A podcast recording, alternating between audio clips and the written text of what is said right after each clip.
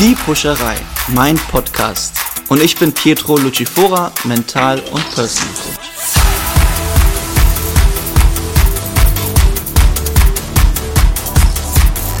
Ja, herzlich willkommen. Ich habe heute einen ganz besonderen Gast in meiner Puscherei. Sein Name ist Yannick Schilling. Er ist 17 Jahre und ist, äh, ja, also ich überlege die ganze Zeit, wie ich ihn betiteln soll. Äh, eigentlich würde ich sagen, du bist äh, Schüler äh, und ich bin total froh, dass du heute äh, in deinem vollen Kalender Zeit gefunden hast, um äh, hierher zu kommen und deine Geschichte zu erzählen. Aber sag du mir doch, äh, was ist die richtige Bezeichnung für dich? Ich würde, nachdem ich mich ein bisschen über dich informiert habe, sagen Unternehmensberater. Eigentlich würde ich sagen Schüler, aber korrigiere mich doch bitte. Ja, klar. Erstmal vielen Dank für die Einladung. Freut mich, dass ich heute hier sein darf und dass wir uns heute unterhalten. Du hast ja auch eine sehr spannende Geschichte und insoweit freut mich, dass, dass wir das hinbekommen haben. Ja, das ist tatsächlich eine sehr gute Frage. Also, wie gesagt, ich bin jetzt 17 Jahre alt. Ich mache jetzt gerade mein Abitur an einem Gymnasium in, in Deutschland, Schleswig-Holstein. Habe heute tatsächlich auch ähm, eine Abiturklausur geschrieben, war also auch ähm, da heute schon ganz gut unterwegs. Ähm, ja, ich habe ähm, vielleicht in, in drei, drei Sätzen, was ich so bisher gemacht habe. Ich habe ähm, ähm, also ich bin in der fünften Klasse auf, auf ein Gymnasium hier gekommen und ja, ich war früher in der Grundschule auch irgendwie, ja, immer fand ich das mir alles sehr einfach gefallen, musste jetzt nie irgendwie viel lernen oder so. Hat sich dann in der fünften Klasse auch fortgesetzt. Dann hat mich da mein, mein damaliger Klassenlehrer ähm, gefragt, ob ich nicht eine Klasse überspringen möchte, weil, weil ich ja scheinbar schon alles wüsste, was man, was er mir so beibringen könnte. Habe ich dann auch gemacht, bin dann von der sechsten quasi in die siebte Klasse gesprungen und ja, habe dann da auch nicht, war auch nicht unbedingt so gefordert und habe dann halt, das ist glaube ich was, was mich eigentlich immer ausgezeichnet hat, halt überlegt, so was kann ich stattdessen machen, wo es für mich die nächstgrößere Herausforderung. Und ich habe schon quasi, während ich da übersprungen habe, mich natürlich auch mit den Inhalten befasst, die ich da verpasst habe. Also in dem Fall sehr viel auch mit Mathematik, fand Mathematik damals sehr, sehr interessant und dachte mir, ja, warum nicht einfach mal gucken, ob man nicht irgendwie neben der Schule Mathematik studieren kann. Das war quasi mein Ausgangspunkt. Da habe ich mal geguckt und habe dann tatsächlich gefunden, dass man an der Uni Hamburg ein Juniorstudium machen kann. Das heißt, du kannst neben der Schule ganz regulär zur Vorlesung gehen, die Klausuren mitschreiben und dir später alles anrechnen lassen. Und ich habe mich dann dafür entschieden, das Ganze im Bereich Physik zu machen und habe dann auch vorrangig eben mich für theoretische Physik interessiert was auch sehr mathematiklastig ist, sehr anspruchsvoll, sehr komplex. Und das würde ich auch sagen, so im Rückblick ist das, was mich mit Abstand am meisten gefordert hat.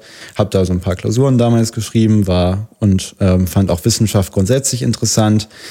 Habe dann ein Praktikum in dem Bereich gemacht, mich damals mit vielen Professoren, auch im Bereich Astrophysik vorrangig unterhalten.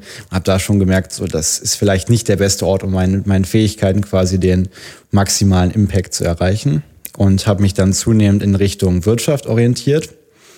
Habe dann im Rahmen von einem Schulpraktikum quasi 2020 äh, ein Praktikum bei einer Unternehmensberatung hier in Hamburg gemacht, der PPI AG. Die ist fokussiert auf Finanzdienstleister, also Banken und Versicherungen. Und das war, fand ich super spannend. Ich hatte mich vorher schon so mit, mit Netzwerken befasst und eben grundsätzlich mit dem ganzen Thema, so mit Geschäftsmodellen, mit Strategieentwicklung und all diese Themen, fand ich super spannend. Habe das dann ähm, Praktikum, habe dann eben, weil das alles gut war, danach für ein Jahr da auch gearbeitet, auch echt spannende Projekte gehabt. Bin dann zum Abschluss meiner Zeit da auch, ähm, was dann im letzten Jahr, Ende letzten Jahres war, auch mit dem Thema Nachhaltigkeit in Kontakt gekommen.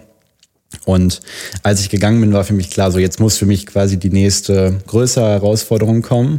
Und das ist dann tatsächlich eben auch was Eigenes auf die Beine zu stellen, was selbstständig machen. Ich hatte dann ursprünglich noch was anderes geplant, also äh, zusammen mit einem anderen Programm quasi so ein Unternehmen aufzubauen, auch im Bereich Nachhaltigkeit.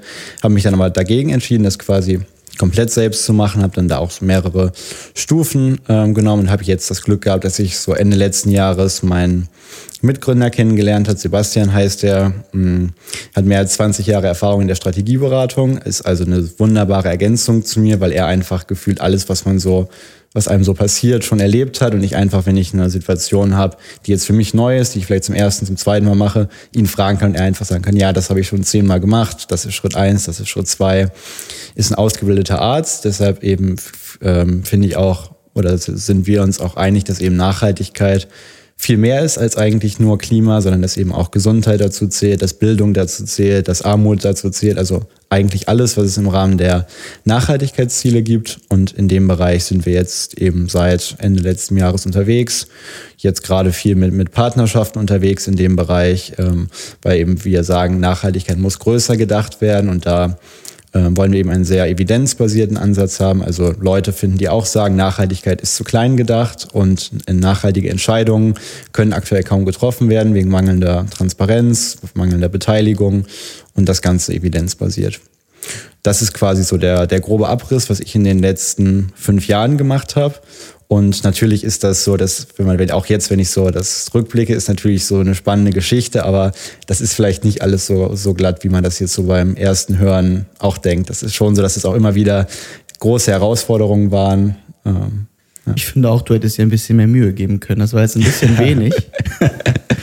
nee, Spaß beiseite. Also das, was du gerade erzählt hast, das, äh, ich bin ja auch seit zehn Jahren im Coaching, das erzählen auch manche, die 35 sind oder 40 und du schüttelst das jetzt so ein bisschen, äh, auch wenn es viele Herausforderungen waren, so ein bisschen aus dem Arm. Aber mich würde interessieren, wo kommt dieser Spirit her? Wurde dir das vorgelebt zu Hause oder war es von Anfang an einfach bei dir? Hm. Wie kannst du dir das erklären? Also ich habe echt Glück, so dass ich bei den Eltern aufgewachsen bin, wo ich aufgewachsen bin. Meine Eltern haben eigentlich immer schon, seitdem ich klein war, ich bin, bin Einzelkind, habe also keine Geschwister und ähm, bin auch recht spät gekommen, bin also auch Wunschkind quasi und meine Eltern haben schon von Anfang an alles getan, quasi, was in ihrer Kraft steht, um das, was mir Spaß macht, das, worin ich offensichtlich gut bin oder woran ich Interesse habe, zu fördern. Also es ging dann soweit, ich habe früher so mit sieben, acht, neun zum Beispiel sehr intensiv Briefmarken und Münzen gesammelt, dass sie das irgendwie immer versucht haben zu unterstützen, bestmöglich. Auch als ich dann mich eben vorrangig mit wissenschaftlichen Themen interessiert, dass sie mir dann auch Bücher finanziert haben, auch versucht haben, so im Rahmen ihrer Möglichkeiten, sich mit mir zusammenzusetzen, das zu besprechen. Sie haben eigentlich immer sehr viel Wert darauf gelegt, dass ich eben eigenständig werde, eigenständig Entscheidungen treffe, also schon sehr früh mir ermöglicht, frei zu entscheiden. Sie haben mir dann halt immer sich die Zeit genommen, sich mit mir hinzusetzen und sowas durchzusprechen, aber dass immer ich die Entscheidung getroffen habe und das eben auch schon sehr, sehr früh. Und ich glaube, dass ich eben diese Möglichkeit hatte, quasi sehr früh mich so zu entfalten, rauszufinden, worin ich gut bin, worin ich vielleicht auch nicht so gut bin und das entsprechend dann auch ähm, ja, auszuleben. Das ist, würde ich sagen, mit Abstand der, das Wichtigste, was meine Eltern dazu beigetragen haben, wo, wofür ich ihnen auf ewig dankbar bin. Äh, also toll, solche äh, Eltern natürlich zu haben, die so viel sehen. Äh, aber das machen andere Eltern ja auch. Und trotzdem kommt ja nicht äh, sowas bei rum. Würdest du sagen, das ist eine Gabe auch irgendwo? Oder lernst du einfach unheimlich viel? Ich glaube, es wäre vermessen zu sagen, dass es keine Gabe ist. Also das war natürlich dann auch so, wenn ich mich mit Sachen befasst habe, dass ich die sehr schnell mir aneignen konnte. Ich habe nie sonderlich viel gelernt, für die Schule eigentlich nie, auch jetzt für mein Abitur nicht wirklich und habe eben trotzdem da sehr gute Ergebnisse. Auch damals, ich habe dann halt, bevor ich mit meinem Juniorstudium begonnen habe, ich meine, ich war in der siebten oder achten Klasse, also ich konnte, was so auf Mathematikniveau war das halt so sinngemäß so einfache Gleichungen so ungefähr und musste dann plötzlich ganz andere Sachen machen habe mir da so in so zwei Monaten eigentlich die ganze Schulmathematik selbst beigebracht. Auch gar nicht so viel, wie man das vielleicht denkt. Und natürlich ist das eine Gabe, dass ich quasi diese Fähigkeiten habe. Aber so eine Gabe ist letztendlich auch eine Verpflichtung. Und ich habe mich auch immer eben verpflichtet gefühlt, das auch dafür einzusetzen, den größtmöglichen positiven Impact eben auf die Gesellschaft als Ganzes zu haben. Wo du Verpflichtung sagst, äh, fällt mir eine Sache ein. Nun, sind wir in einer Welt, wo es immer schneller und weiter geht. Und du bist jetzt 17 und sprichst von Verpflichtung. Ähm, warst du auch mal Kind? Ja, tatsächlich war ich das und ähm, wurde ich gerade am Frühjahr oft gefragt, als ich das erzählt habe. Natürlich ist es sehr wichtig für die eigene Entwicklung, dass man eben sich frei entfalten kann, dass man nur mal spielen kann und nicht immer quasi die Verantwortung eines Erwachsenen hat. Das hatte ich aber auch nicht. Das haben meine Eltern eben also aus meiner Sicht sehr gut balanciert. Und mir hat es persönlich immer einfach Spaß gemacht, Sachen zu bewegen, Sachen zu erreichen, eben meine Fähigkeiten einzusetzen. Das war das, was mir Spaß gemacht hat. Natürlich ist es auch so, dass ich auch sonst ähm, Interessen habe, dass mir eben auch, auch, auch Freunde in meinem Alter sehr wichtig sind und ähnliches. Das ist ähm, alles auch dabei quasi. Aber ich habe für mich persönlich immer die größte Erfüllung oder den größten Sinn gefunden, wenn ich Sachen mache, in denen ich auf der einen Seite gut bin und von denen ich auf der anderen Seite auch zutiefst überzeugt bin. Und das hat mich eigentlich immer ähm, geleitet bisher, dass ich nichts mache, wo ich nicht sage, dass da stehe ich voll hinter und dazu committe ich mich jetzt quasi zu 100 Prozent. Also ich bewundere das alles unheimlich, ähm, diese Schritte, das sind ja sehr mutige Schritte. Aber nun sprichst du über Nachhaltigkeit, über Themen mhm. im Leben, äh, über die man normalerweise sprechen kann, wenn man Erfahrungen darüber gemacht hat. Ähm, mit welcher Brust stehst du von Unternehmer, der dein Vater oder Großvater schon sein könnte? Und ähm, wo holst du die Kraft, den Mut und das Selbstbewusstsein mhm. her, ihm zu sagen, welche Entscheidung er jetzt treffen soll? Mhm. Mein, mein Mitgründer ist Anfang 50. Das heißt, auch er, er könnte mein Vater sein. Und ähm, persönlich habe ich damit überhaupt kein Problem, weil das eigentlich so bei der alltäglichen Zusammenarbeit fast gar nicht auffällt. Weil es ist so, wir sind, ich versuche mit allen Menschen, mit denen ich arbeite, auch mit denen ich befreundet bin, immer ähm, auf Augenhöhe zu agieren. Das ist für mich einer meiner wichtigsten Werte und Grundüberzeugungen, dass ich niemanden von oben herab behandle, aber im Gegenzug auch nicht von oben herab behandelt werden möchte. Und wenn jemand eben mir diesen grundlegenden Respekt nicht erweist, dann finde ich das sehr kritisch. Dann ist, zeigt das für mich eher, ähm, ja, ich finde das ein Grundansatz, dass jeder Mensch respektvoll behandelt wird. Und natürlich ist es so, dass ich wegen meines Alters öfter mal angesprochen werde. Aber man muss auch sagen, ähm, dass ich über die Zeit einfach gelernt habe, quasi, was ich wann sagen kann, wann ich mich wie verhalten muss, um ähm, ernst genommen zu werden, um auf Augenhöhe begegnet zu werden. Und ich glaube, dass ich, dass ich mittlerweile eben dieses Auftreten einfach grundlegend übernommen habe, dass das Alter gar nicht mehr so stark ins Gewicht fällt. Aber natürlich muss auch, also bin auch ich manchmal ein bisschen nervös, wenn ich dann ähm, auf, aus irgendwelchen Gründen mit dem CEO eines Unternehmens mit 50.000 Mitarbeitern, 10.000 Mitarbeitern, 1.000 Mitarbeitern, auch kleiner spreche. Das ist natürlich jedes Mal eine riesige Ehre auf der einen Seite, aber auf der anderen Seite natürlich auch die, eine Herausforderung. Und die Kraft dahinter, also wie gesagt, ich glaube, dass es sehr wichtig ist, dass man sehr früh seine eigenen Stärken entdeckt und dass man dann eben auch bestätigt wird und so die gewisse Selbstwirksamkeit erlernt, dass man sieht, ich kann mit meinen Stärken wirklich was verändern und die sind relevant und ähm, wichtig. Und dadurch, dass ich eben früh solche Sachen machen konnte, habe ich, glaube ich, einfach für mich die Selbstsicherheit mit mir, dass ich weiß, das, was ich mache, das hat Hand und Fuß, das ist quasi, das wird klappen. Und wenn es nicht klappt, dann, dann steht man halt von vorne auf und probiert drei andere Wege. Nun sprichst du über Augenhöhe und äh, das Thema Haltung, was mich jeden Tag begleitet. Äh, und du sagst auch, du weißt ganz genau, was du sagen musst, wenn du das Gefühl hast, nicht ernst genommen zu werden. Offensichtlich hast du das schon mal erlebt. Was bedeutet für dich Augenhöhe und wie gehst du denn damit um, wenn du das Gefühl hast, dass du gerade nicht ernst genommen wirst? Das kommt natürlich sehr darauf an, in welchem Setting das passiert, was das für eine Person ist. Grundsätzlich, wenn ich die Wahl habe, würde ich mit solchen Personen, also äh, grundsätzlich, wenn ich Leute kennenlerne, ist es öfter mal so, dass am Anfang so eine gewisse Skepsis oder wie auch immer dasteht. Dann ist es in der Regel so, dass wenn die Leute hören, was ich so gemacht habe und mit wem ich so zusammenarbeite, dass dann schon, dass oft Leute sind, die sie eben selber kennen und denen sie vertrauen und sagen, ach so, wenn jetzt A das sagt, dann wird das schon Hand und Fuß haben. Das heißt, das sind quasi schon mal zwei Barrieren, die dafür sorgen, dass eben eine gewisse Seriosität und Glaubwürdigkeit dahinter steht. Wenn trotzdem das so ist, dass quasi man sagt, ach Gott, der, der Yannick, der ist 17 Jahre alt, macht gerade sein Abitur, der soll jetzt erstmal erwachsen werden, erstmal seine, seine erste eigene Wohnung haben, so ungefähr, und dann kann man mit 30 nochmal mit ihm sprechen kommt dann drauf an, was das für eine Beziehung ist. Dann würde ich tendenziell, weil ich das persönlich, wie gesagt, nicht respektvoll finde, versuchen, diese Beziehung nicht zu pflegen, wenn das freundschaftlich ist beispielsweise, weil ich das nicht angemessen finde. Wenn das jetzt beruflich ist und ich mit dieser Person zusammenarbeiten muss, dann würde ich entsprechend das relativ offen ansprechen und sagen, dass was eben, was mich daran stört, wie mir das auf, also davon ausgehen, mir ist aufgefallen, dass du in folgender Situation ABCD gesagt hast und ich, ich fühle mich dabei ähm, nicht ernst genommen und ich würde würde mich freuen, wenn wir künftig ähm, auf eine respektvolle Art miteinander umgehen. Das ist aber der Extremfall und das ist passiert sehr, sehr selten. Also das musste ich bisher, glaube ich, zweimal so, ist es, war, war das überhaupt erst relevant? Zwei bis dreimal. Nun sprichst du ja über nun sprichst du ja über die Weiterempfehlung, womit dann sozusagen gleichzeitig sehr viel Vertrauen mit ins Spiel kommt. Äh, Im Sizilianischen gibt es einen Spruch, das nennt sich, äh, es gibt da viel Dampf, aber nichts zum Grillen. Das sind ja normalerweise Leute, die viel von sich sagen, aber am Ende nicht liefern. Äh, in solchen Meetings, wir wissen, wie das so in Unternehmen ja ist, man hat ganz viele Meetings und dann wünscht man sich irgendwann endlich mal ins Tun zu kommen. Die mhm. Frage ist, wann ist der Moment, an dem jeder versteht, dass man auf dich hören sollte, auch wenn du keine persönliche Empfehlung hast? Wann erkennt ein Unternehmen, dass du ein Asset bist? Grundsätzlich, wenn ein Unternehmen das nicht erkennt, dann erkennt es das nicht.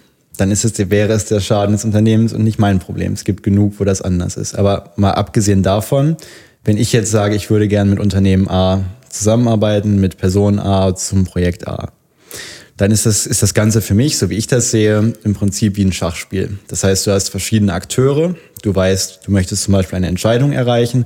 Du hast den ähm, Chef 1, dann hast du den Chef 2, dann hast du drei Kollegen und noch zwei externe und vielleicht noch einen Berater. Und dann musst du ist das quasi so, du stehst vor so einer Wand und du siehst diese ganzen Puzzleteile und musst versuchen, die irgendwie zu einem Gesamtbild zusammenzusetzen. Fast jeder Schritt, den du machst, ist irgendwann richtig und sinnvoll, aber du kannst halt auch alles kaputt machen, wenn du den falschen Schritt zu früh ziehst oder halt zu spät ziehst. Und dann ist es halt sehr individuell letztendlich, wie ich in solchen Fällen dann vorgehe. vorgehe. Grundsätzlich versuche ich erstmal durch irgendwelche Kontakte von mir rauszufinden, wer kennt wen. Das, und das ist so aus meiner Erfahrung, machen das tatsächlich sehr viele eben sehr erfahrene äh, Manager auch so, dass sie eben versuchen, über eine persönliche Empfehlung, über einen persönlichen Kontakt in solche Unternehmen beispielsweise reinzukommen. Und wenn du dann diesen Kontakt hast, dann musst du halt die Beziehung aufbauen. Und du hast das eben angesprochen, in der, in einer, ab einer also Vertrauen ist immer wichtig, aber eben ab einer bestimmten, für einen bestimmten Menschenschlag in Unternehmen wird es irgendwann immer wichtiger. Weil gerade in, in der Unternehmensberatung beispielsweise und eben auch in Vorständen ist es so, dass die meisten Menschen eben sehr, sehr gut in diesem, in der Unternehmenspolitik sind und eben immer auch strategisch denken und du halt immer im Hinterkopf haben musst, was tut der jetzt und kann ich dem vertrauen und ist das ernst gemeint oder ist das nicht ernst gemeint? Und das musst du halt dann im Hinterkopf behalten. Und wenn du es das schaffst, mit einer Person eben ein vertrauensvolles Verhältnis aufzubauen, das braucht in der Regel Zeit, aber auch da gibt es eben beim Vertrauen wiederkehrende Elemente quasi. Und dazu gehört für mich zum Beispiel Verschwiegenheit, dass ich nie Namen nenne, außer in absoluten Ausnahmefällen, wenn das eben mit Einverständnis ist. Beispielsweise. Und dann ähm, ja, in der Regel ist es dann eben so, dass man, wenn man sich diesen Plan gemacht hat und dann erstmal mit ein, zwei, drei Leuten abends essen war, was, was trinken war, dann in Meetings eben mal zusammen abgesteckt hat, wo ähnliche Interessen beispielsweise sind, dass man irgendwann dann einen Punkt erreicht, dann guckt man sich in die Augen und entscheidet dann, wollen wir jetzt zusammenarbeiten oder wollen wir nicht zusammenarbeiten. Und wenn man dann zu der Entscheidung kommt, man möchte nicht zusammenarbeiten, dann ist das so. Dann ist das basierend eben auf der bestmöglichen Vorbereitung. Und dann ist es vielleicht ein persönliches Problem, dass die Chemie nicht stimmt oder dass der Zeitpunkt nicht stimmt. Oft ist es ja auch so, dass später nochmal trotzdem sich was draus ergibt. Und wenn man so diesem, wenn man diesen, diesen Ansatz mit dem Schachbrett im Hinterkopf behält, dann ist das auf jeden Fall ein riesiger Vorteil, wenn man quasi guckt, so mal irgendwen anruft und dann guckt mal, was rauskommt und in der Regel hat man dann zumindest einen guten Ansatz. Ob er zum Ziel führt, hängt dann oft von tausend anderen Sachen ab. Nun bist du es ja gewohnt, ähm, schon als Kind und in der Grundschule immer alles schnell zu verstehen und der Beste zu sein. Nun komme ich aus dem Leistungssport und weiß, was es bedeutet, der Beste sein zu wollen. Selektierst du die Unternehmen? Mhm. Also sagst du, wer passt zu mir und nicht, wo passe ich rein? Das ist eine sehr gute Frage. Ich würde sagen, definitiv, aber mit Einschränkungen. Und zwar, ich, ich persönlich glaube, dass das ähm, für mich es sehr wichtig ist, so eine Art persönlichen Leitstern zu haben, eben immer bei jeder Entscheidung einen groben Anker zu haben. Dass ich weiß, darauf kann ich mich immer verlassen, auf diese drei, vier, fünf Sachen. Und was es bei mir sind, sind, sind tatsächlich Werte. Und dazu gehört auf der einen Seite Augenhöhe, auf der anderen Seite Vertrauen. Und das dritte ist eigentlich Respekt, äh, Demut, solche Sachen. Das sind für mich die absoluten Grundlagen, wenn ich eben die Wahl habe, wenn ich mit, mit wem ich zusammenarbeiten möchte. Und es gab tatsächlich schon, nachdem ich damals ähm, bei PBI gegangen bin oder auch schon währenddessen, die Möglichkeit auch zu anderen Unternehmen zu gehen. Und ich habe mehrmals die aus den Gründen abgelehnt, dass das aus meiner Sicht nicht gepasst hätte von der Kultur, weil einer dieser Werte verletzt wurde. Das ist für mich das absolut Wichtigste. Ansonsten ist für mich der Hauptunter oder der Haupt, der das Hauptargument dafür, eben zu bestimmten Unternehmen, zu bestimmten Unis, zu bestimmten Programmen zu gehen, ist einfach die Art von Menschen, die man da trifft. Und die Unternehmen, die ein hohes Prestige haben, die Projekte, die ein hohes Prestige haben, haben natürlich in der Regel sehr, sehr gute Leute. Und das macht einfach Spaß, mit sehr, sehr guten Leuten zusammenzuarbeiten. Deshalb natürlich priorisiere ich gute Leute, gute Unternehmen und sowas. Aber wie gesagt, wichtiger für mich persönlich sind eben grundlegende Werte. Nun sprichst du ja auch viel über Zeit. Alles, was du sagst, äh, hat dir was mit der Beziehung mit einem Menschen zu tun, mhm. nur haben wir keine Zeit. Oft ist es ja da draußen schnell und wir brauchen Hilfe und da braucht es natürlich Profis, die dir sofort unter die Arme greifen. Im Fußballerischen wusste ich das so, dass einer der besten Trainer, die ich hier hatte, zu mir gesagt haben, Pietro, was weißt du über Selektion?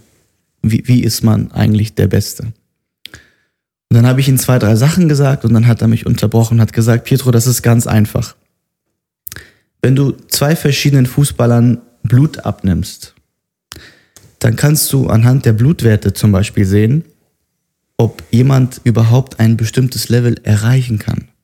Das hat aber nichts davon oder das hat nichts damit zu tun, wie fleißig der eine oder vom anderen ist.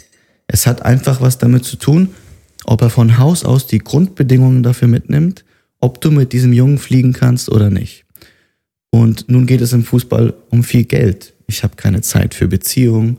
So ist es mit Unternehmen manchmal auch. Es brennt, Unternehmen werden verkauft, die Mitarbeiter haben Angst und wissen nicht, ob sie übernommen werden. Hast du so zwei, drei Dinge, die, die du wirklich schnell greifst, um zu verstehen, die haben das Zeug zur Champions League und mit denen kann ich gehen, ohne in diese Beziehungsphase zu gehen?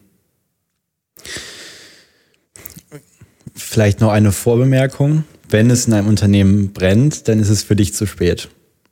Wenn du da helfen möchtest, würde ich jetzt, es gibt auch Ausnahmefälle, wenn du jetzt wirklich der Beste in dem bist, wo es brennt und das weiß jeder, dann kann das schon sein, dass man dann dich an, an dich wendet. Aber grundsätzlich ist es dann eigentlich zu spät. Aus einem einfachen Grund. Wenn ich jetzt, äh, mein, mein Haus brennt und ich brauche eine einzige Person, die mir helfen kann, dann überlege ich, wen kenne ich denn? Ja, ich kenne ich kenn den Yannick, ich kenne den Pietro, aber die sind alle keine Feuerwehrleute. Ah, aber ich kenne den einen. Der ist Feuerwehrmann. Den rufe ich an und der sagt, okay, ich komme sofort vorbei. Dann löscht er mein Feuer. Unabhängig davon, ob er der Beste ist oder nicht. Einfach, weil ich ihm grundsätzlich vertraue. Und so ist das in Unternehmen ähnlich. Ich würde nicht sagen, das ist immer so. Es gibt auch da Unterschiede. Aber wenn man eben sich selber positionieren möchte in einem Unternehmen, dann ist es, sollte man das versuchen vorher zu tun, eben auf Langfristigkeit zu pochen. Zu der, zu der eigentlichen Frage, woran ich jetzt erkenne, ob ich mit Leuten zusammenarbeiten möchte beispielsweise. Das Wichtigste, worauf ich immer achte, immer im Hintergrund und mittlerweile größtenteils unbewusst, sind einmal meine Werte, die Grundwerte, die ich genannt hatte und vor allem Integrität. Weil das ist gerade am allerwichtigsten, wenn man mit ähm, erfahrenen Leuten zusammenarbeitet, dass man Leute hat mit hoher Integrität. Und Integrität erkennt man eigentlich, also wo ich zum Beispiel, wo bei mir die Alarmglocken schrillen, ist, wenn jemand, den ich gerade kennenlerne, zum Beispiel schlecht über andere spricht. Das finde ich persönlich nicht integer und das, ähm, da ist einfach ein Risiko quasi, dass diese Person ähm, jetzt in diesem Moment ja das später auch macht, also über mich spricht, das möchte ich auf der einen Seite nicht, aber entsprechend eben auch ähm, nicht unbedingt vertrauenswürdig ist, weil in dem Moment erzählt sie ja Sachen, die da nicht hingehören. Also Integrität und Werte sind für mich die zwei allerwichtigsten Sachen, um überhaupt zu sagen, der Mensch ist kompatibel mit mir und alles andere kommt drauf an. Ich würde sagen, man merkt immer, sei es zum Beispiel ein Startup-Pitch oder sei es eine, ein Pitch von einer Unternehmensberatung oder vom Unternehmen oder was auch immer eigentlich kann ich dir nach 15 Sekunden sagen, das wird was oder das wird nichts. Nämlich du merkst, entweder die Person, es harmoniert eben, die Werte und so weiter passen, ist der eine Punkt.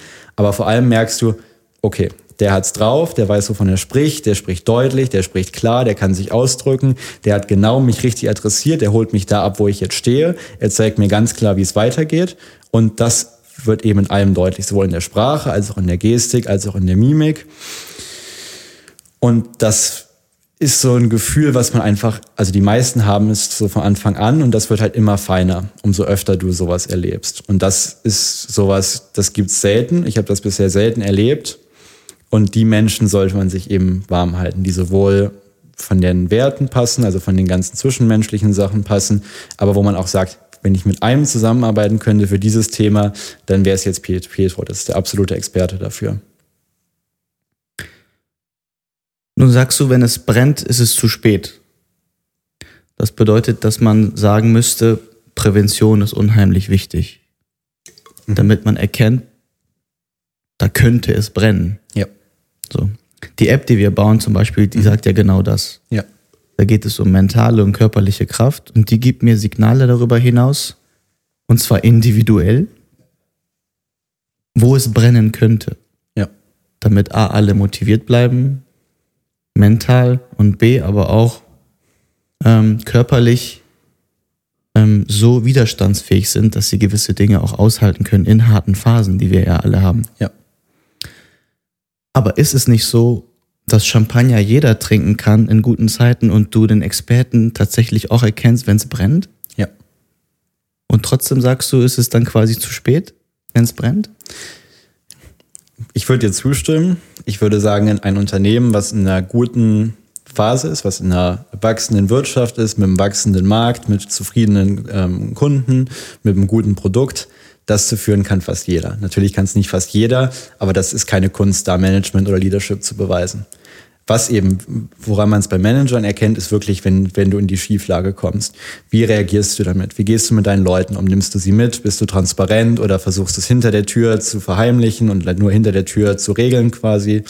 Ähm, auch wie reagierst du? Machst du eben die notwendigen Maßnahmen rechtzeitig, auch wenn das dich unbeliebt macht, auch wenn das vielleicht im ersten Moment für den, für den Shareholder Value schlecht ist, aber langfristig sich auszahlt? Oder sagst du, nee, ich mache jetzt das Komfortprogramm, was für mich am einfachsten ist, das ist jetzt nichts tun, aber dann ist es vielleicht in fünf Jahren zu spät. Also definitiv, einen Experten erkennt man vorrangig dann, wenn, wenn das Haus brennt und quasi alle anderen Leute nicht mehr weiter wissen. Oder zumindest, wenn er die Entscheidung trifft, die gerade keiner hören will. Ne? Die also notwendig ist. Man das muss ist, genau. damit klarkommen, dass man nicht da ist, um beliebt zu sein, nicht ja. unbedingt. Das ist einer der wichtigsten Grundsätze aus meiner Sicht für wirksames Management, dass man das tut, was notwendig ist und nicht das, was ich gerade möchte. Ich meine, es gibt tausend Sachen, die ich lieber tun würde, als Sachen, die ich manchmal mache. Aber ich sehe einfach, ich möchte, ich bin heute bei A und ich möchte zu B und um dahin zu kommen, muss ich jetzt ABC tun. Und das muss ich dann halt tun, unabhängig davon, ob das jetzt meine Lieblingsaufgabe ist oder nicht.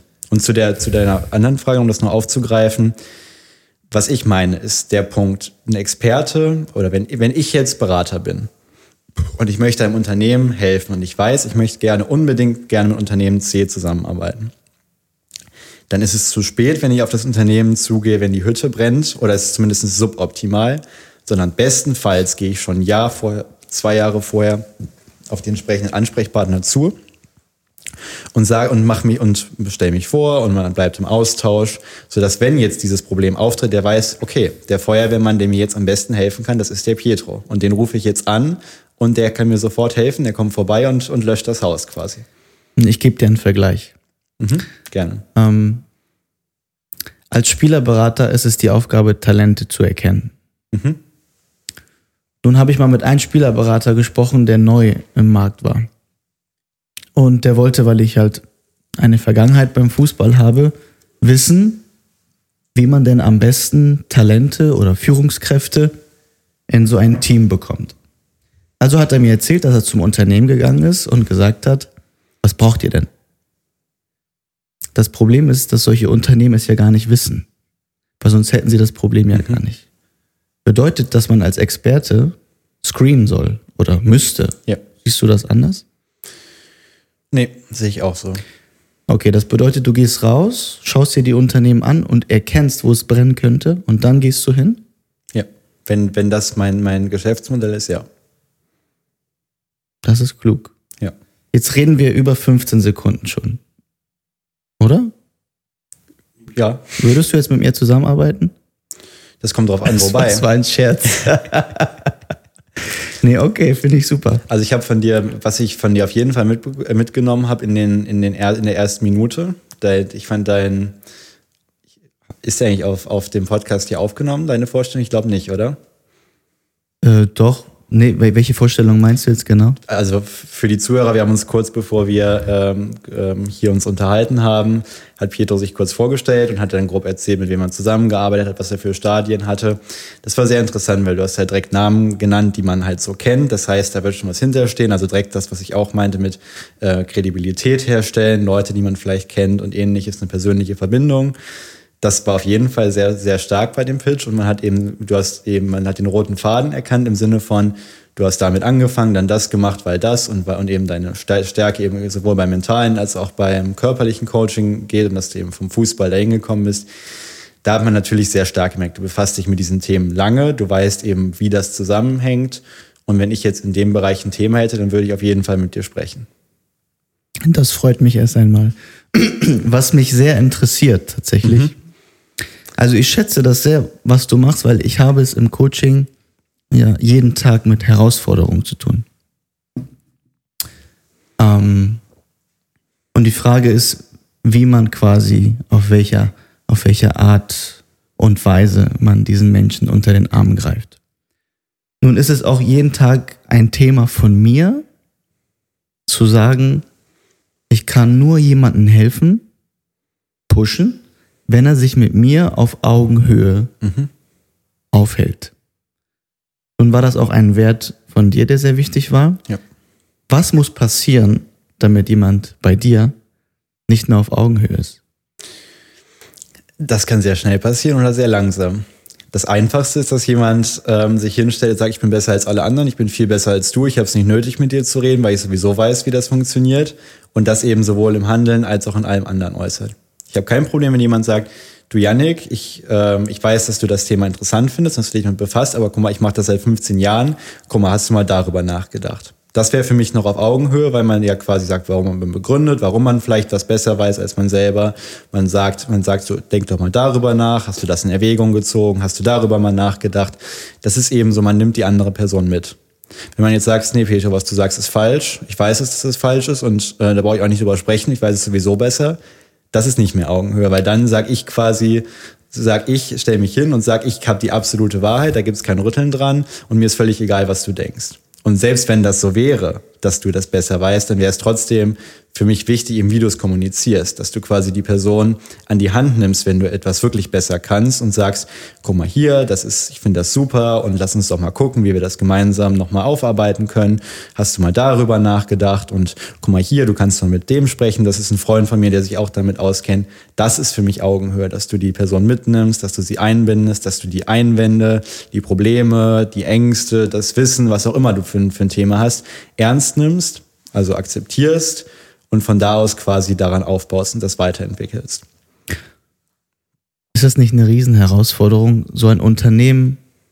Ich habe auch mit Unternehmen gearbeitet, die haben 4000 Mitarbeiter, 6000, 12 12.000.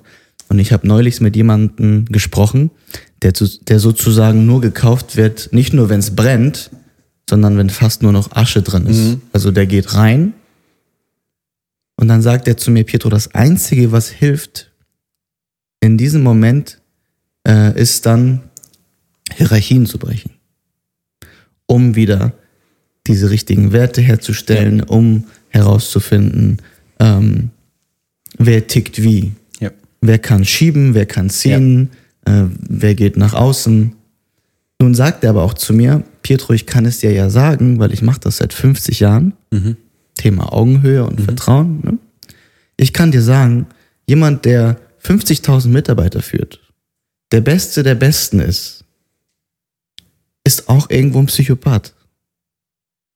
Nicht negativ gemeint, aber um Elon Musk zu sein oder um etwas zu erreichen, was außergewöhnlich ist, bedeutet natürlich auch, dass du eine Leistung erbringen musst, die viel, viel mehr von dir erwartet, auch an Zeit, an Freunde, äh, an Beziehungen, an Fokus. Also man muss unheimlich viel verzichten und quasi egal wer was sagt, man sich so von sich, man so überzeugt ist, dass man links und rechts alles beiseite tut, wie du sagst, wenn du mit mir nicht reden möchtest, dann gehe ich weiter. Ja. Insofern haben wir es aber in solchen großen Unternehmen, die da ganz oben stehen, die 50.000 Mitarbeiter gar nicht kennen, ja. wir aber erkennen, dass sie Hilfe brauchen, dann wäre es doch sozusagen, wie, wie geht man damit um, wenn man sieht, so jemand ist mit uns nicht auf Augenhöhe, aber wir können dem helfen. Äh, wie, wie handelst du das? Weil du hast es dann theoretisch, umso größer es wird, umso besser die Aufgabe wird, ja. desto schwieriger wird es ja, auf Augenhöhe zu kommen. Gerade wenn du 17 mhm. bist. Ich würde nochmal mit dem, mit dem ersten Punkt anfangen, mit dem Thema Psychopathen in der Führung. Und ich würde sagen, das stimmt. Es gibt einen beträchtlichen Anteil wirklich an klinischen Psychopathen, die eben auch die psychotherapeutische Definition davon erfüllen. Und ich glaube, das liegt da eben daran, wie Unternehmen funktionieren. Du hast ja eine Struktur und eben dadurch, welche Leute befördert werden, auf der einen Seite, aber auch dadurch, was du tun musst, um befördert zu werden. Und das ist halt, wie gesagt, durch einfach Unternehmenspolitik so, dass du halt lernst, dass du öfter Leuten nicht vertrauen kannst, weil sie dein Vertrauen missbrauchen, auf der einen Seite. Und auf der anderen Seite hast du natürlich ein großes Erfolgserlebnis und noch ein großes Erfolgserlebnis. Und natürlich sorgt das dafür, dass du von dir überzeugt bist. Das ist völlig klar und das ist auch gesund im bestimmten Maß. Es kann aber auch eben sehr, sehr ungesund werden. Und das sehe ich persönlich in Teilen eben als Problem, wenn das so weit geht, dass dann, dass du als CEO beispielsweise eine eine Hybris entwickelst, nicht beratungsresistent bist, du denkst, du wärst der Einzige, der die Weisheit mit, mit dem Löffel gefressen hat, quasi, um das mal ein bisschen salopp zu sagen, dann wird das problematisch. Nichtsdestotrotz, wenn du so eine Person vor dir hast, quasi, die von sich so überzeugt ist und die eben auch so viel Verantwortung hat, dann ist es, glaube ich, genau das, was ich vorher meinte. Du musst erstmal verstehen, und das musst du immer bei diesen ähm, Chess-Games, was ich ursprünglich mal meinte, Du musst verstehen, wie tickt diese Person. Okay, ich habe verstanden, die Person ist von sich überzeugt, sie möchte sich keine Schwäche eingestehen. Das heißt, sie möchte mir auf jeden Fall ähm, quasi da rausgehen mit dem Gefühl, ich habe das selbst erarbeitet und mir hat jemand quasi nur so einen kleinen Anstupser gegeben. Und du möchtest der Person das Gefühl geben, dass sie in guten Händen ist, in vertrauensvollen Händen und dass du das Vertrauen nicht missbrauchst. So, wie erreichst du das? Ich würde es genauso machen, wie ich das vorher ausgeführt habe, bei der Frage, wie erreicht man oder wie agiert man auf Augenhöhe. In dem Fall leicht unterschiedlich. Das heißt, du gehst auf die Person zu. Im besten Fall kennst du sie vorher, weil du dich schon vorher platziert hast. Das heißt, es besteht schon mal ein grundsätzliches Vertrauensverhältnis. Wenn dieses Vertrauensverhältnis besteht, dann kannst du von da weitergehen. Dann ist es halt so, würde ich das machen, dass man dann erstmal so versucht, das so ein bisschen mal einzustreuen, mal sozusagen Testballons im Kleinen zu machen. So, hast du eigentlich mal gesehen, dass im Markt gerade Unternehmen X ein neues Produkt rausgebracht hast. Wie reagierst du denn da drauf? Und dann sagt er vielleicht, ja, ich habe keine Ahnung. Oder er sagt, ach, ich, das muss man dringend machen und man müsste mal und so weiter. Und sage ich, ach, das ist ja ein spannendes Argument. Das stimmt. Das wäre wirklich, wenn ihr das macht, ihr habt ja auf der einen Seite so ein tolles Team. Ihr habt schon Produkt A dann wäre das doch echt der nächste Schritt, wenn ihr jetzt auch das macht. Und dann so immer halt sich gegenseitig so den Ball zu werfen. Dann sagt er, ach ja, stimmt, das könnte man ja machen. Als ein Beispiel. Es gibt natürlich auch tausend Fälle, wo es dann schwieriger wird, wenn es dann darum geht, dass du zum Beispiel Leute entlassen wirst, musst wegen eines Führungsfehlers des Geschäftsführers. Das wird halt schwieriger. Da musst du halt immer sehr, sehr behutsam vorgehen und immer versuchen, quasi so die Grenzen und die Schmerzpunkte auszuloten und eben so diese, wie gesagt, solche Testballons steigen zu lassen im Sinne von, kann ich das sagen oder ist es ein sensibler Punkt, kann ich das sagen? Okay, gut, das funktioniert nicht, aber darauf ist er angesprungen, dann versuche ich das zu machen. Und wie gesagt, auch hier, das, das was ich jetzt gerade gesagt habe, das ist ja auch nicht ganz auf Augenhöhe, weil ich ja sage, so, dem muss man helfen. Das ist ja gar nicht so. Das ist immer noch eine großartige Person, die Großartiges geleistet hat und auch in der Regel die Fähigkeiten hat, auch diese Herausforderung zu leisten. Nur dass aus irgendwelchen Gründen sie halt in dem Moment vielleicht nicht klar genug sieht oder was auch immer. Und dann ist es eben genau das, die Person quasi in die Hand zu nehmen, zu sagen, ist, oder zu vermitteln, ist alles gut, wie es jetzt ist. Und von hier aus können wir weitermachen. Und ähm, du hast immer das, das Mess, also du hast immer die Führung in der Hand und ich begleite dich nur. Ich zeige dir, also ich versuche quasi dir den Ball zuzuwerfen, dass du den Ball dann selber übers Netz wirfst. Gut, das bedeutet, du gibst den Leuten aber schon eine Chance. Es ist nicht so, dass du sagst, wir sind nicht auf Augenhöhe, versuchst dann schon nochmal einzulenken und dem zu verstehen zu geben, hey, ich bin da im Übrigen, um dich zu unterstützen und hast du nicht mal gesehen. Also auch wenn es einen Ausrutscher gibt, ja, da bist du gnädig. Natürlich. Das ist nichts Absolutes. Es ist nicht so, ach Pietro, jetzt hast du ja einmal gesagt, du wärst was Besseres als ich, so jetzt sehe ich dich nie wieder, jetzt blockiere ich dich auf, auf LinkedIn und, und, und wir brechen den Kontakt komplett ja, ab. Genau, das natürlich weil, nicht. Weil im Bereich der Werte es ja ganz oft genauso ist. Also man muss ja ne, schauen, äh, wenn eine starke Persönlichkeit hat Werte und ist in den Werten, wenn man Performance zeigt, ja schon durchaus irgendwo kompromisslos. Klar. Insofern weiß ich genau und du ja genau, was du möchtest. Aber deswegen fand ich interessant, dass du trotzdem versuchst, sehr empathisch äh, einzulenken und trotzdem ein, zwei Mal ja. äh, versuchst, dein Gegenüber zu erobern und zu sagen, äh, im Übrigen, ich möchte dich unterstützen ja. und äh, dich nicht ersetzen, sondern sozusagen ja. nur genau. unterstützen und dir helfen und vielleicht sprechen wir genau. dann nochmal.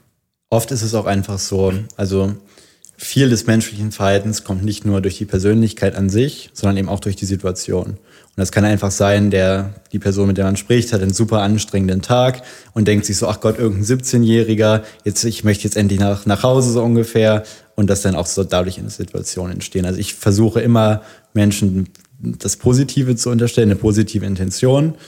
Und in dem Fall würde ich das immer machen. Und man muss halt auch einfach sagen, umso exponierter eine Persönlichkeit ist, umso mehr Kapital sie hat, umso mehr Macht sie hat, umso ein größeres Netzwerk sie hat, die, du kannst dir halt in so einer Position viel mehr erlauben. In dem Sinne, weil es dir weniger Leute krumm nehmen, weil du halt trotzdem noch der CEO bist oder der Milliardär oder was auch immer. Und deshalb ist so meine Erfahrung, dass die mächtigen, reichen, gut vernetzten Menschen weniger konformistisch sind, im Sinne von, dass sie sagen, ach Gott, dann ist es halt so, ich bin halt so und wenn du damit ein Problem hast, dann such dir wen anders, weil die sich das erlauben können. Und das ist auch völlig in Ordnung grundsätzlich.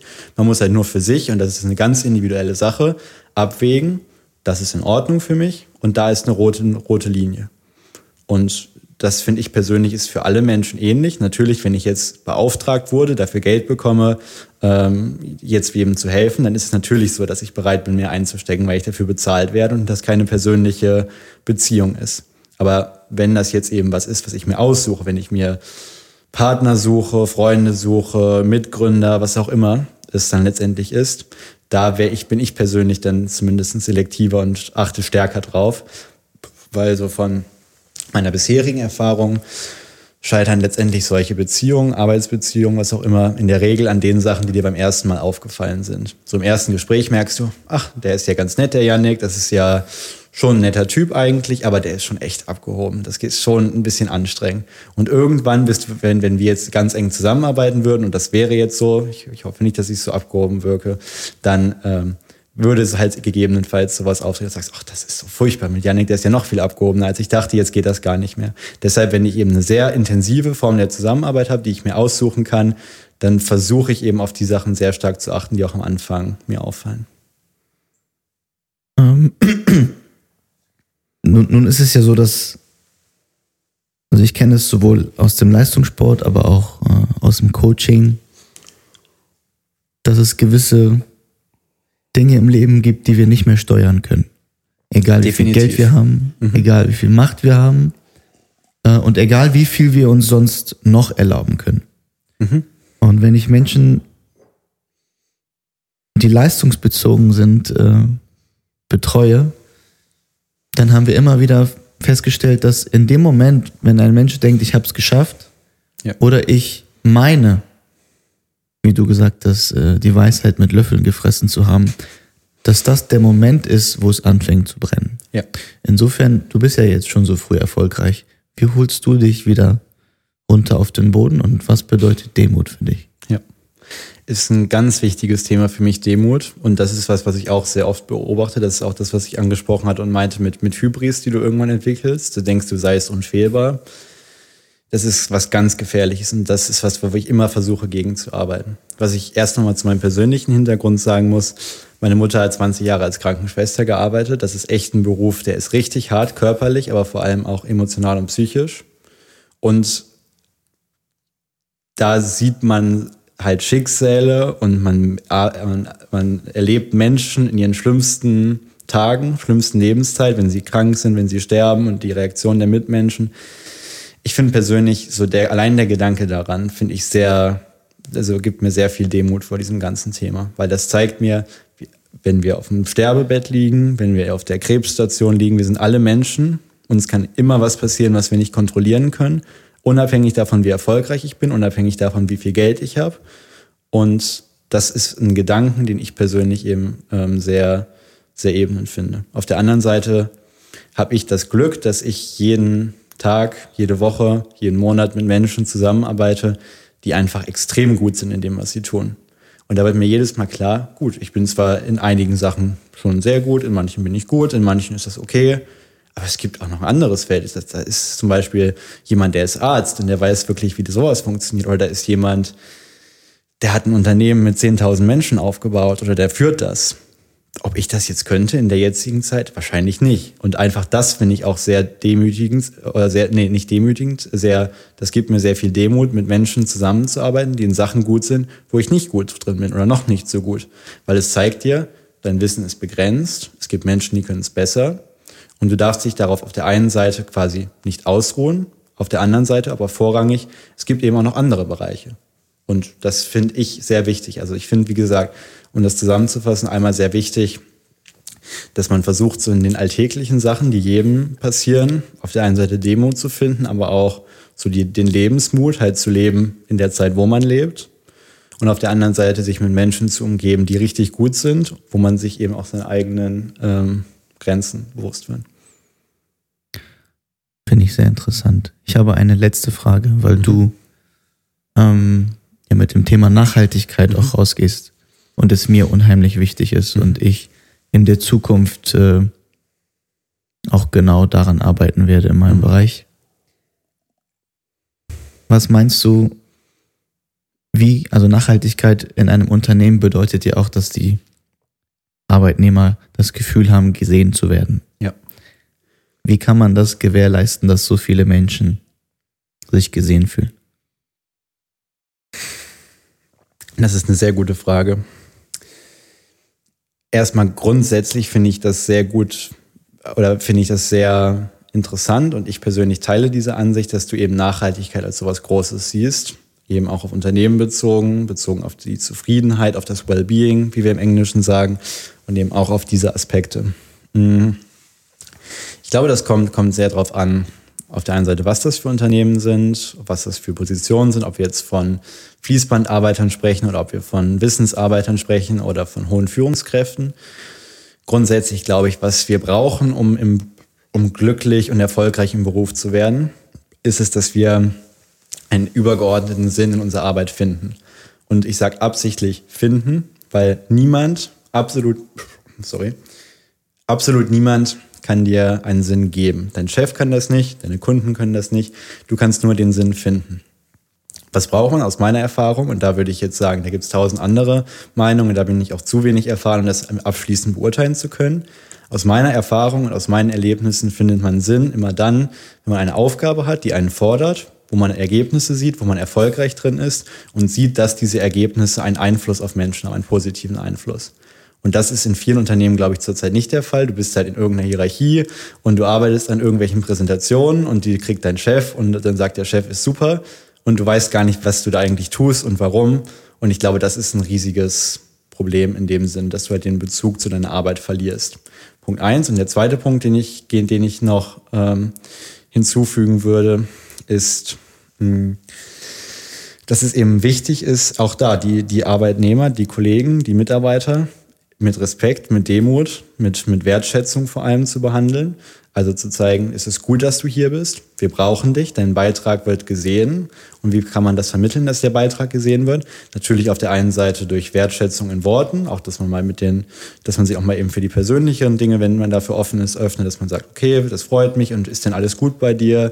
Dass man sich wirklich interessiert, offen und, und ehrlich vor allem interessiert vor allem auch für, für, für Arbeit und für persönliche Themen und den Mitarbeitern auf der einen Seite das Gefühl gibt, wann immer was ist, Ihr könnt immer zu mir kommen. Ich habe immer ein Ohr für euch, egal was es ist. Ihr werdet nicht bestraft für das, was, was ihr mir sagt, sondern wir werden eine Lösung finden. Ist das das eine?